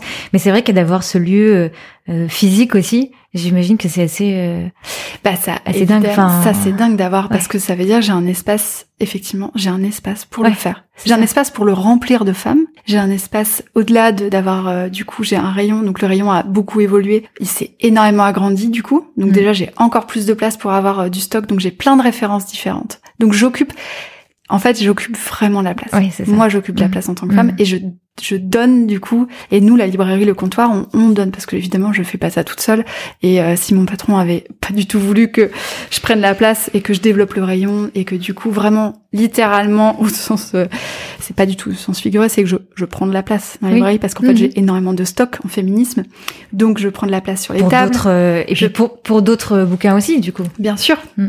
bien sûr, mais le féminisme n'avait pas autant de place, le rayon féminisme n'avait pas autant de place avant. Donc là, euh, et ça, ça a été accompagné. Et justement, c'est euh, c'est mon patron actuel qui m'a dit mais attends, tu veux pas qu'on agrandisse parce que là, ça ça, ça rentre plus. Oui, faisons ça et Mm. donnons encore plus de place aux femmes. Donc effectivement, c'est assez dingue euh, d'avoir euh, un, à la fois un espace où euh, j'ai une scène, j'ai deux micros, deux fauteuils, j'ai des vitrines, des tables, un rayon et en même temps cet espace où on pousse toutes les tables et, euh, et où on met des bancs et toutes les femmes peuvent euh, être accueillies. Et en même temps, j'ai un temps parce que je peux organiser autant de soirées que je veux. Euh, après, je suis limitée par ma fatigue et tout ça. Mais c'est, en tout cas, c'est pas la contrainte que euh, j'ai euh, par euh, mon patron qui de me dire non là tu fais trop de soirées. Non non, je fais ce que je veux. Donc c'est- une richesse aussi et c'est une chance d'avoir effectivement un temps déterminé pour que je puisse faire ces soirées-là. Mhm. C'est après la fermeture de la librairie et ça peut durer. Ça m'est arrivé de finir à minuit, quoi, parce que euh, entre le temps que je fasse l'interview, je laisse la parole après, ça dure une heure, plus ou moins, et après les dédicaces. Voilà, effectivement. C'est euh, une richesse, mais c'est un acte politique aussi de la part de mon patron de me laisser faire ça Complètement. et dans cette librairie et c'est gratuit. Chaque soirée, qui demande beaucoup de boulot, euh, d'organisation, euh, est gratuite. Donc effectivement, ça c'est politique aussi. Ça, du coup, euh, me permet de faire la parfaite transition sur euh, le, le projet sur lequel tu es en train de, de travailler, avec euh, du coup le même patron dont tu parlais euh, Ouais, à l'instant. ouais. Parce que j'imagine que tout ça, ça vous a euh, galvanisé. Enfin, ça donne envie, euh, si on en a envie, d'en faire plus. Et donc, euh, vous travaillez sur un projet d'une librairie qui sera, euh, euh, si si le, le projet euh, aboutit, de 650 mètres carrés en plein Paris. Donc, euh, donc Oui. c'est génial avec un un espace qui sera prévu justement pour les rencontres, etc. Avec une structure euh, particulière qui est une SCOP. Donc, c'est une société coopérative euh, et donc participative.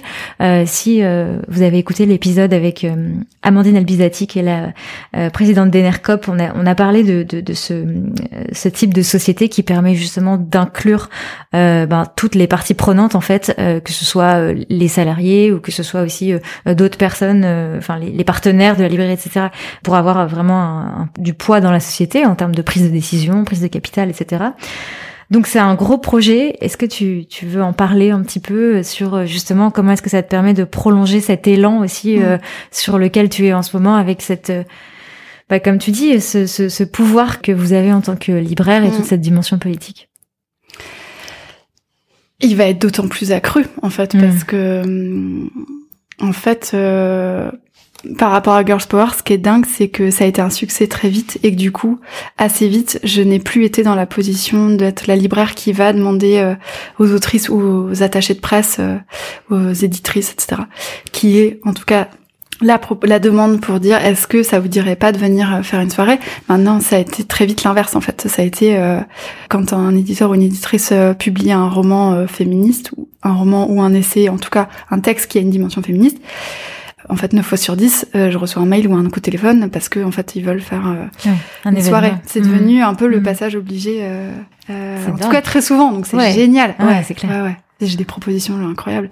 Et donc c'est vrai que cette idée de donc là de c'est une reprise d'une librairie qui existe déjà. Euh, ce serait un rachat. En fait, d'avoir 600 mètres carrés au lieu de 100 mètres carrés, rien que ça, effectivement, pour prolonger cette idée, euh, effectivement, c'est éminemment politique. D'en faire une scope, c'est politique. Euh, et c'est hyper pertinent parce qu'en fait, dans une librairie, euh, il y a beaucoup de libraires qui sont tout seuls et qui montent leur librairie, Mhm. mais il y a aussi beaucoup de librairies qui fonctionnent en équipe. Et être libraire, ça demande ce qu'on disait tout à l'heure. En fait, tu, tu travailles euh, chez toi aussi. Ça demande une implication euh, vraiment incroyable de la part de, de- des libraires. Et du coup, les libraires euh, s'impliquent dans la librairie, donc c'est aussi logique, je trouve en tout cas, qu'ils s'impliquent autrement y Mm. compris économiquement, dans la, la, la librairie dans laquelle ils travaillent. Parce qu'en fait, et je, je, je parle que de ce que je connais parce que je connais que la librairie indépendante, mais j'ai l'impression que ça pourrait aussi avoir de l'écho dans d'autres euh, lieux de travail parce que on travaille, on est beaucoup à aimer beaucoup notre travail et à nous impliquer et à être rigoureux, à essayer de le faire correctement. Et je pense que ça serait cohérent qu'on ait un peu plus de place dans les décisions. Mhm. Pas uniquement pour avoir, euh, parce qu'une scope, euh, tu on prend une part, on peut avoir euh, un intéressement, euh, ce qui peut être le cas aussi dans d'autres euh, boîtes qui n'ont pas forcément le statut scope. Mais voilà, c'est pas juste l'aspect économique. Il y a l'aspect économique qui est hyper important, parce qu'on prend une part et du coup on est actionnaire, on est euh, sociétaire. Sociétaire. Ouais. On est sociétaire en fait, libraire sociétaire de la librairie dans laquelle on travaille. Donc déjà ça, je trouve que c'est hyper important. Mais voilà, il y a aussi la prise de décision parce qu'on fait des assemblées et qu'il y a certains... De toute façon, il y a une élection, il y a un gérant. Mais euh, on est quand même acteur ou actrice euh, de la librairie dans laquelle on travaille. on a un droit de vote sur les bien décisions, sûr, etc. sur certaines Mhm. décisions, pas toutes, Mhm. mais effectivement sur les décisions qui sont très importantes, on a une opinion et on a une voix. En fait, un sociétaire, un salarié, une voix. Donc c'est une espèce de démocratie qui est quand même beaucoup plus saine que euh, certaines boîtes, euh, en tout cas certaines librairies que je vois où, où euh, c'est pas toujours facile euh, justement de se faire entendre. Mm. Euh, en même temps, je conçois aussi de la part euh, des directeurs et des directrices que on peut pas toujours euh, entendre non plus et qu'il y a un moment donné quand on a monté sa librairie, euh, c'est parce qu'on a sa vision et que bah c'est nous qui avons le dernier mot. Donc je voilà, je, je peux comprendre, mais en tout cas, je trouve que hum, moi ça correspond à, je trouve un fonctionnement que je trouve extrêmement sain. En tout cas que j'ai envie de tester, parce que pour l'instant, euh, donc je, suis, je travaille au comptoir et on n'a pas de fonctionnement scope, mais euh, mais dans la prochaine librairie dans laquelle je vais travailler, euh, ce sera effectivement une scope. Donc euh, je trouve que pour en plus une librairie de cette taille-là, Mm. c'est un une enfin c'est un modèle intéressant. Et puis je trouve que c'est hyper pertinent par rapport à ce qui se passe en ce moment. Pas juste par rapport à notre relation au travail où on s'interroge beaucoup, où il y a cette idée de trouver du sens dans son travail. Mais évidemment, ça, ça en fait partie. Mais au-delà de ça, euh, sans tomber sur des grands mots, des grands concepts de le monde de demain, mais en fait, euh, même en termes d'écologie, voilà, en termes d'écologie, en termes d'économie et, euh, et de développement euh, humain, je pense que de faire une scope, de faire une librairie où on aura 600 mètres carrés, où on aura beaucoup de sciences humaines, on aura plein de jeunesse, de BD, on aura évidemment plein de littérature et de pratiques, mais on aura un accent aussi sur euh, les sciences humaines parce qu'en fait on a envie de comprendre ce qu'on est en train de vivre Ouais.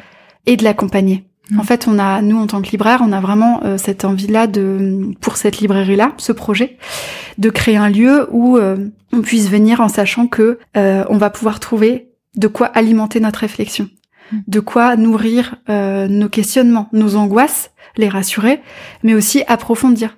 Mais c'est aussi l'idée, moi j'ai envie que les gens viennent en sachant que euh, viennent se balader par exemple, ils viennent flâner dans la librairie parce que ça leur fait la soupape dans la semaine. hein. Tu vois, y a, ça fait du bien aussi de se balader comme ça. T'as entendu parler d'un livre par quelqu'un ou euh, euh, dans une revue euh, et du coup tu le cherches, tu l'as en tête, mais tu sais aussi que potentiellement en te baladant dans cette librairie, par les choix de livres qui sont sur table, tu peux être interpellé. Tu vois, j'ai envie que dans cette librairie, on puisse, euh, on sache que on peut être bousculé aussi parce que tout d'un coup, il va y avoir une table sur euh, une thématique euh, auquel on n'a pas pensé, mais qui en fait, on se dit mais attends, euh, finalement, oui, peut-être que sur, moi, je suis très évidemment, voilà, je lis beaucoup de choses sur les femmes, donc sur le rapport entre les femmes et la politique, les femmes et le travail, sur les inégalités salariales, sur la violence, sur l'intersectionnalité, mais aussi sur l'écologie, sur la tout ce qui est pollution numérique, par exemple. Euh, moi, ça m'interpelle et c'est en voyant des titres de livres que je me suis dit ah mince, ah ouais, ah oui, mais il y a ça aussi que- qui était un angle mort dans mon engagement écolo, parce qu'en fait, euh, je réalise pas Mhm. l'ampleur des dégâts causés par les mails que j'envoie. Donc c'est être interpellé comme ça. Et donc ça, dans les dans les choix effectivement des invités qu'on va avoir, parce qu'on va évidemment continuer. Donc Girls Power va continuer là-bas. Du coup, dans les choix d'invités qu'on va avoir, évidemment que ce sera extrêmement politique. Et en plus, on peut pas ignorer le fait que ce projet de librairie, c'est effectivement 650 mètres carrés. C'est une des plus grosses librairies indépendantes de Paris. Donc en fait, elle a un poids. En fait, qu'on le veuille ou non, on a un poids. Donc maintenant, après, c'est euh, qu'est-ce qu'on en fait? Ah, J'ai l'impression d'être euh, Gandalf et tout ça. C'est, Qu'est-ce que tu fais du temps qui t'est imparti? Mais, Mais en vrai, c'est ça. Bien sûr. C'est euh, voilà, j'ai, j'ai moi, j'ai le. Girls Power, j'ai, j'ai, je fais une soirée par mois Mm. à peu près. Et donc, qu'est-ce que je fais de ce temps-là? Tu vois, Mm. qui est-ce que j'invite? Quelle est la voix que je fais porter? Quel est le discours derrière que j'autorise et que je fais porter? Ce que tu fais aussi par euh, par Génération XX, Oui, par le choix de tes invités, euh, les discours, les valeurs qu'elles euh, qu'elles euh, défendent. Mm. C'est la même, c'est la même démarche. Il y a une question que je voulais te poser par rapport à justement tout ce que tu dis autour de la portée politique euh, de ton métier, de ton engagement. Euh, tu parles tout à l'heure de, euh, tu parlais tout à l'heure, pardon, de, du monde de demain. Donc tu l'envisages d'une certaine façon. Tu as parlé des sujets qui toi te touchent, qui vont être liés au féminisme, à l'écologie. Donc c'est à une, une certaine vision du monde de demain que d'autres personnes ne partagent pas. Et du coup, je voulais savoir là-dessus, est-ce que pour toi, c'est plus important de continuer à défendre cette vision-là et de faire en sorte que les gens qui rentrent dans la librairie euh, soient touchés par ces sujets-là? Ou est-ce que tu te poses aussi la question de d'intéresser des personnes qui, à la base, ne sont pas intéressées par ces sujets-là? Et est-ce que toi-même, de façon personnelle, tu vas aussi, par exemple, euh, lire des livres qui, tu le sais, vont aller à, à, à contresens de ce que tu penses ou vont te bousculer, mais pas parce que ça va t'ouvrir à quelque chose euh, dont, à laquelle t'aimerais être ouverte. Tu disais par exemple tout à l'heure la pollution numérique, mais parce que ça va dans le sens de ce que tu penses. Est-ce que tu lis aussi des choses qui, tu, tu sais que tu vas pas être d'accord, mais tu les lis quand même? Ma question est large, mais tu- je pense que tu vois de quoi. Ouais, je- ouais, ouais. Enfin, le, le- le sujet. Alors, en fait, il y a deux choses. Il y a un sur la lecture, de un sur la lecture et deux sur les opinions de ceux, celles avec qui je suis pas forcément d'accord. Mm. Euh, sur la lecture, non, parce que je n'ai pas le temps. En Mm. fait, quand tu es libraire, c'est extrêmement compliqué parce que tu es inondé de, on t'envoie beaucoup de livres, ce qui est génial. Un des aspects que je préfère le, de mon métier parce que je, en gros, euh, si je veux lire un livre, euh, la plupart du temps, je l'ai reçu parce que les éditeurs et les éditrices ont bien compris que, euh, en fait, il fallait, pour, on n'est jamais meilleur que quand on a lu un livre. Donc, ils, nous l'envoient. Souvent, on a des, services de presse, on appelle ça. Donc ça, c'est génial. On est vraiment chanceux d'avoir ce, d'avoir ça. Donc moi, je reçois beaucoup de livres à lire. Comme euh, ça fait un petit moment que je travaille en librairie, je commence à connaître plein de gens euh, qui me connaissent bien, qui m'envoient aussi des livres et qui me demandent ce que j'en pense, etc. Une rentrée littéraire, c'est six, entre 500 et 600 livres. Donc du coup, là, entre septembre et octobre, j'avais très exactement 511 romans à lire. voilà, ça c'est septembre-octobre. Là, il y a janvier qui arrive. Je sais pas encore combien ça va représenter, mais généralement, on est aux alentours de 500-600 aussi. Mm. Pour janvier-février. Donc, imagine un peu, euh, je sais pas euh, combien de Ouais, livres de, tu de lis façon par an. pragmatique, mais en fait, en tu peux pas de toute façon. impossible. D'accord. Mm. Entre, voilà, Bien ça, les, les Ouais. éditeurs, les éditrices qui sont des parfois des petites maisons d'édition, donc t'as Ouais. envie de les défendre. Mm. Tu sais très bien qu'ils vont passer après tout le monde, donc il faut les lire parce que sinon ça va passer à la trappe. Le livre que qui fait le scandale, donc il faut avoir un avis. Bien Le sûr. livre que voilà que en fait un de tes clients a écrit, a écrit, parce qu'en fait il est aussi écrivain. Enfin voilà, en fait c'est très compliqué de faire le tri euh, et je te parle même pas des livres que toi t'as envie de lire. Mais on est un libraire indépendant donc justement on a le choix, on choisit ce qu'on lit. Mais du coup de faire le tri et d'arriver à, à lire, euh, c'est c'est on a beaucoup beaucoup beaucoup de Mm. choses à lire donc Mm. je ne lis pas les livres où je sais que a priori je vais détester. Par contre, ça m'arrive de lire en féminisme effectivement comme j'ai envie de m'ouvrir et que j'ai envie d'explorer les différentes facettes des femmes et des féminismes, de lire des livres qui euh, à la base me ne correspondent pas à ce que je vis. Par exemple, euh, sur l'afroféminisme, moi je suis blanche, je suis privilégiée, je le sais, euh, et je lis des choses par des concernés, c'est-à-dire des témoignages, je lis des livres euh, d'autrices euh, noires qui parlent de ce que c'est d'être une femme noire, parce que c'est pas ce que je connais, Mhm. parce que c'est pas ce que je vis, et que ça me paraît toujours dans cette même idée de de d'essayer d'explorer ce que c'est les femmes et les féminismes. En fait, on peut pas ne pas en parler, et il faut donner cette visibilité-là, surtout que, en plus, elles l'ont pas. Donc tu corriges tes propres biais. Ouais, enfin j'essaye. Mais... Enfin, t'essayes, oui, bien sûr. Mais en tout cas, tu, tu l'as Ouais. en tête. D'accord. Après, voilà, c'est c'est je vais pas aller jusqu'à lire les livres antiféministes parce que en fait Ouais, c'est bon, j'ai pas le temps. Ok, pas le temps. Bon, ça. ok, c'est clair. j'ai pas le temps. Par contre, dans les opinions, je vais, euh, oui, oui, j'ai pas peur d'aller dans une discussion euh, sur un sujet euh, avec quelqu'un qui m'exprime clairement qu'il est pas d'accord avec moi. Après, je mets aussi beaucoup de temps avant de me faire une opinion. Je trouve ça très dur de se faire une opinion. Du coup, je vais, j'ai plutôt tendance à aller à dire bah non là je, je sais pas en fait parce que je me suis pas renseignée sur le sujet, j'ai pas réfléchi. Et du coup après je vais lire. Je vais écouter des gens les concernés qui savent de quoi ils parlent si c'est quelque chose que je vis pas. Et, et voilà et après je me forge une opinion mais je je j'ai du mal à me faire un avis en ayant lu un tu vois le titre d'une publication sur Facebook je je, je moi j'ai besoin de temps pour mm. euh, comprendre la complexité du propos et me faire vraiment un avis euh, figé. Donc du coup, ça peut passer plus par là. Ça passera pas forcément par des lectures, mais par contre, ça peut passer par euh, des discussions avec des gens qui sont pas d'accord ou ou des articles et des interviews. Et après, je me dis ah ouais non en fait. En fait, là, on n'est pas d'accord, mais je vais quand même y aller. Je, je, je, lis des interviews de féministes qui, pour le coup, ont, ont, un engagement assez différent du mien, mais parce que j'ai envie de comprendre et de voilà de savoir un peu où elle se situe et, et puis ça, ça m'apporte forcément. D'accord. Euh... Et sur le côté du coup avoir euh, une librairie qui est euh, politique, alors pas au sens d'un parti, mais comme on le disait, de, mm. de, de, mettre en avant euh, certaines idées, certains sujets, certaines autrices, certains auteurs. ça, est-ce que c'est des, des questions qui t'interrogent aussi de te dire, donc du coup, ça veut dire que potentiellement tu attires une certaine cible et pas une autre? Est-ce que ça Ah oui, je t'ai pas répondu sur ta question. Non, t'inquiète pas, ma question était très longue. ouais, mais par non, mais ça rejoint effectivement. En fait, je pense qu'une bonne librairie et ce que je vais essayer, de... ce que j'essaye de faire là et ce que je vais essayer de faire euh, dans quelques temps, c'est une librairie où euh, il y a à la fois, euh, il y a un peu tout type de livres. C'est pas parce que moi je je suis féministe et j'essaye d'être écolo que je vais en faire une librairie écolo et féministe. Il y aura un rayon féministe, il y aura un rayon écolo, j'y. mais il y aura aussi plein d'autres sujets. Moi, je trouve qu'une bonne librairie, qui est généraliste, c'est une librairie qui est éclectique. Ça s'illustre très bien en littérature, en fait. C'est-à-dire que euh, sur les tables que j'ai en, littérature, j'essaye d'avoir euh, des romans euh, euh, qui sont exigeants et d'autres qui le sont moins on appelle ça grand public et pas grand public. Je suis pas sûre. Je, je, suis pas à l'aise avec cette terminologie, mais, en tout cas des types de lectures mmh. différentes, mmh. des types de couvertures différentes, des types d'éditeurs différents. Ça veut dire qu'il y a à la fois des grosses maisons d'édition qui sont présents. J'ai des livres de, de grosses maisons d'édition qui sont présents sur la table, mais j'ai aussi des livres de plus petites maisons d'édition. Euh, en fait, euh, le tout, c'est de trouver l'équilibre.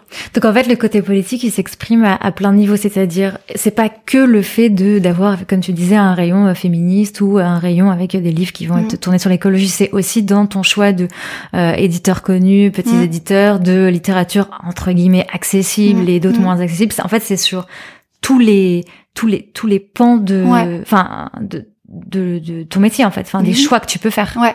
Mm. Moi, j'ai envie que les gens ils se sentent accueillis. On en revient à ce qu'on disait mm. tout à l'heure sur euh, mm. rentrer en librairie et, et trouver ce qu'on ce qu'on veut. Quand on vient dans une librairie et que on demande un livre et que euh, euh, le livre il est caché, ça, ça dit quelque chose, tu vois. Et moi, je me ou que le, le, libraire et ça arrive malheureusement un peu trop. Enfin, pas forcément un peu trop, mais ça arrive. Heureusement, pas tout le temps. Et mais moi, ça m'est arrivé de demander des livres un peu euh, de développement personnel ou des choses comme ça. Et, euh, et j'étais tombée dans une librairie qui était euh, une vieille librairie et et en fait, c'était pas le point fort et c'était pas ce à quoi s'intéressait le libraire. Et et en fait, voilà, c'est un peu dommage, mais j'ai bien senti que il me prenait un peu pour voilà pour une. Et je trouve c'est un peu dommage. Et du hmm. coup, je trouve que c'est ce qui est intéressant, c'est quand on, on, nous, on a de quoi nourrir. Après, on a un problème de place et ça reflète forcément une personnalité. Moi, c'est vrai que je serais pas, enfin, je, y a, je trouve qu'il y a des livres qui sont très excluants et qui sont, tu vois, j'ai pas envie de présenter des livres racistes. Ça me gêne énormément. Ça veut pas dire que je les ai pas en stock. Tu vois, il y a une énorme nuance. Parce qu'il y a des fois où c'est des livres qui sont euh, euh, qu'on nous demande en fait. Donc euh, euh, après, moi, je suis pas là pour juger. C'est là toute la nuance en fait. Exactement. Tu juges pas que ce que la personne a dit parce qu'en fait, euh, euh, on évolue tout au long de notre vie mmh. et le fait mmh. de lire, c'est aussi ce qui nous construit et ce qui nous forge une opinion. Donc en fait, euh, c'est ça. Donc le livre il est référencé, mais c'est pas lui qui est mis en, bah, ça dépend. En, vitrine. en tout cas, euh, moi dans mmh. mon dans mon rayon, j'ai dans mon rayon féminisme, je n'ai pas de je n'ai pas de livre qui prône de un, un, féminisme qui est extrêmement bourgeois et qui incite les femmes à rester au foyer. En fait, j'ai des livres qui euh, qui prônent le choix et que qui prônent une liberté dans lesquelles les femmes se sentent à l'aise pour dire bah en fait moi mon truc euh, franchement je préfère rester à la maison.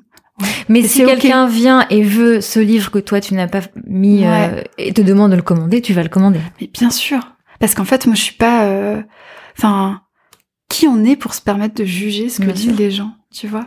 C'est, c'est deux choses différentes d'avoir de choisir ce que tu mets en vitrine et de jeter la pierre sur la personne qui te demande un livre que toi t'as pas aimé euh, quand t'as lu un roman que t'as détesté parce que euh, Mm. voilà t'as pas aimé pour X raison tu vas pas aller dire aux gens mais vous lisez ça? Mais c'est horrible Bien mais sûr, pas bien du sûr, tout parce qu'en fait euh, cette même personne Mm. pourrait dire la même chose de moi Ouais. et de mes lectures en fait y a à partir du moment où il y a aucune vérité absolue on est personne. Alors là les libraires ne sont personne pour juger les lectures des gens je trouve. Après on nous pose la question. Moi je- en fait jamais je refuse de commander un livre.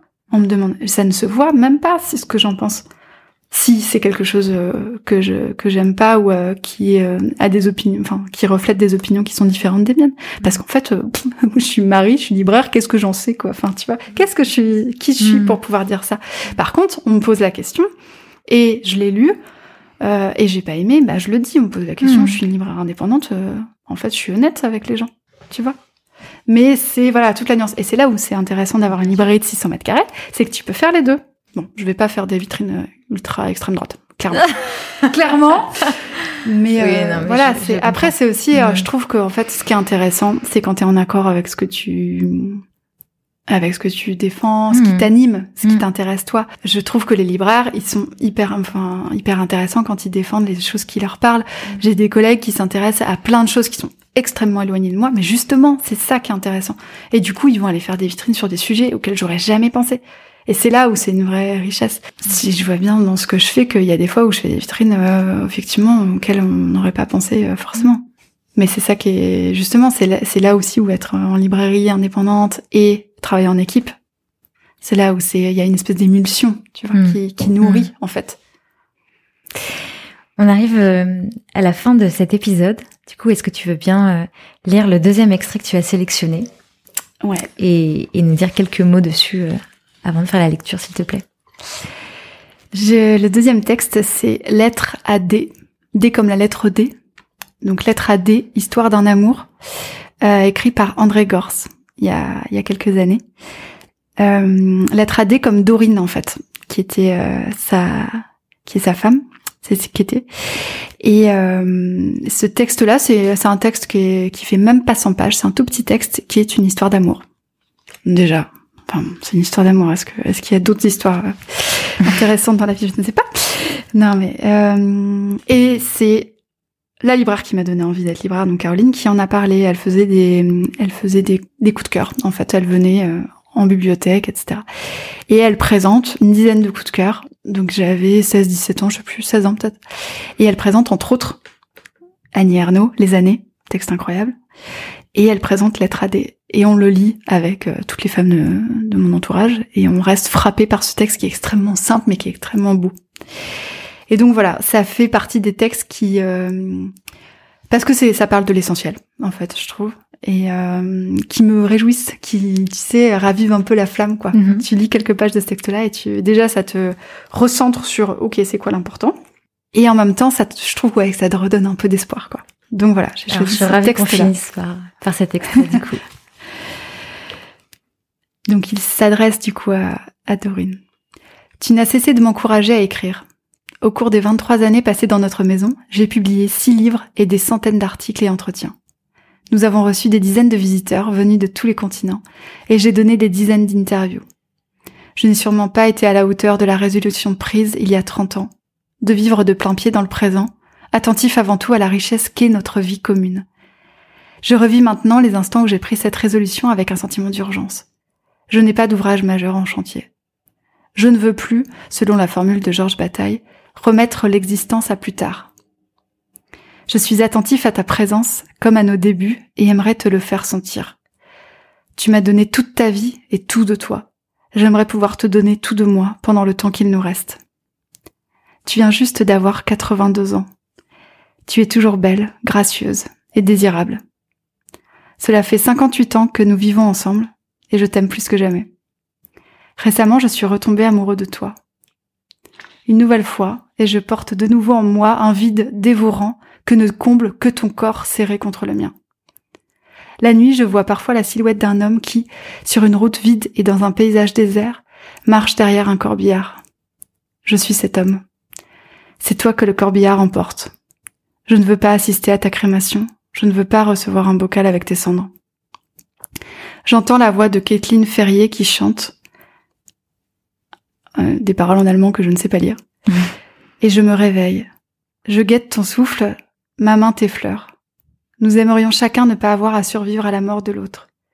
Nous nous sommes souvent dit que si, par impossible, nous avions une seconde vie, nous voudrions la passer ensemble. Merci beaucoup Marie. Merci Siam. À très vite. À très vite. Un grand merci à Marie d'avoir pris le temps de partager son parcours, ses lectures et un grand merci pour sa confiance. Si vous êtes à Paris, je vous invite évidemment à vous rendre au comptoir des mots au 239 rue des Pyrénées et à en profiter pour vous procurer les deux livres dont Marie a lu des extraits, Entre ciel et terre et lettres à D, ainsi que le hors-série papier Génération XX intitulé À l'écoute. Vous pouvez suivre Marie sur LinkedIn et sur Instagram, at Marie Morelli. Si cet épisode vous a plu, je compte sur vous pour le partager autour de vous et sur les réseaux sociaux. Si vous n'avez pas encore acheté votre exemplaire du numéro papier à l'écoute, rendez-vous dès maintenant sur générationxx.fr avant qu'il ne soit en rupture de stock. Un grand merci pour votre écoute et votre soutien. Prenez soin de vous et à très vite pour un nouvel épisode.